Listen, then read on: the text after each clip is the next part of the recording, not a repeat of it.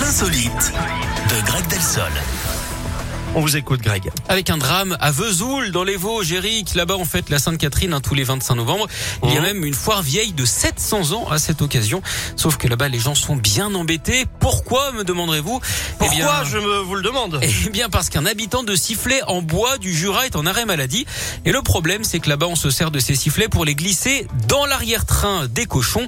Alors, pas des Mais vrais qu'est-ce que c'est cochons, que cette hein, des idée gâteaux en pain d'épices. Ah. Et on ne peut pas mettre de sifflet en plastique, sinon ça fond à la cuisson au four évidemment.